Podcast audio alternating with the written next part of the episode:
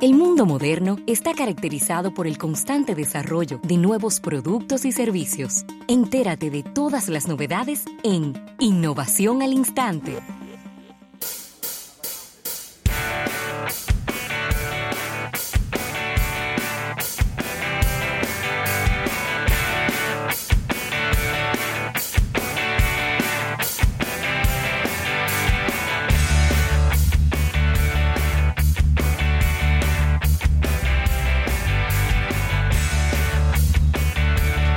Bien, vamos a agradecer a nuestros amigos de Seguros Reserva, Seguros Reserva te responde, y a la presidencia de la República. Mira, Ravel y Samsung está poniendo fin a su producción de teléfonos de móviles en China. Sí. La firma subcoreana, Sí, el mayor fabricante de teléfonos inteligentes del mundo, dijo que toma la decisión en un intento por impulsar su eficiencia.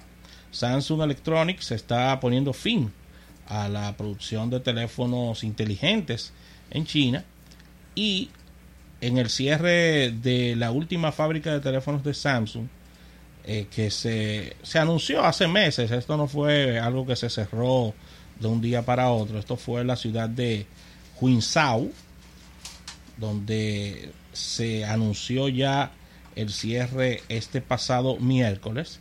La participación de la firma subcoreana en el mercado chino se contrajo a un 1% en el primer trimestre, eh, desde cerca de un 15% de eh, mediados de 2013. Que no va bien Samsung en China. No va a haber nada bien Samsung en China, ya que Huawei y Xiaomi y, y otras marcas importantes Oppo. asiáticas, Oppo, tienen el, el control del mercado asiático. Samsung, recuerden que es el mayor fabricante de números inteligentes del mundo, de teléfonos inteligentes del mundo, dijo que es una decisión muy difícil, pero están buscando impulsar su eficiencia con relación a esto. Así que dice adiós.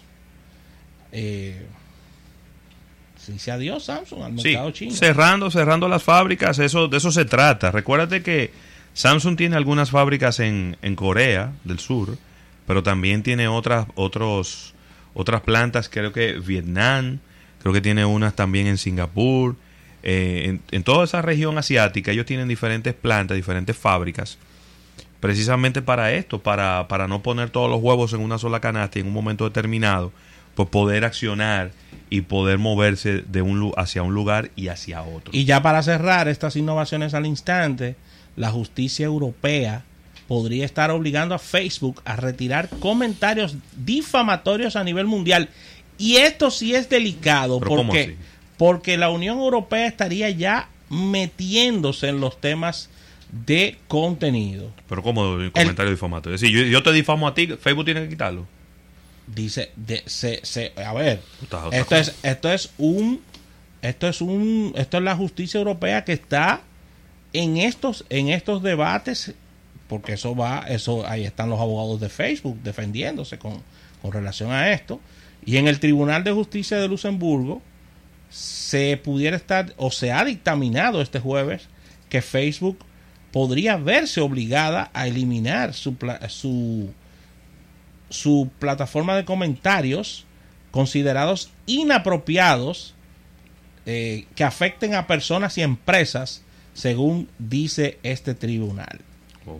Esto, esto es muy delicado porque hay una línea muy estrecha de qué es lo difamatorio y qué, y qué Sí, no. pero se están pasando- y, se y está- me- y meterse en temas de contenido en redes sociales es algo, es una línea muy, muy compleja. No, pero el que, tú- el que tú tienes que difamar es el que lo escribió, no a Facebook. Entonces, si yo agarro una pared con un spray y escribo un mensaje difamatorio, Rafa, ladrón, entonces el, el culpable es el dueño de la pared. El culpable no es el dueño de la pared, el culpable es el que lo escribió. ¿Eh? El culpable es quien lo escribió, no es el dueño de la pared. No sé, se están pasando de, de contento. de sí de sensible tú sabes que la sensibilidad está a flor de piel y, y eso no va a bajar todo lo contrario yo pienso que va a seguir aumentando y aumentando con el paso del tiempo Bueno, ya con esto terminamos esta, estas innovaciones al instante. Vamos a agradecer a Seguros Reserva, Seguros Reserva te responde.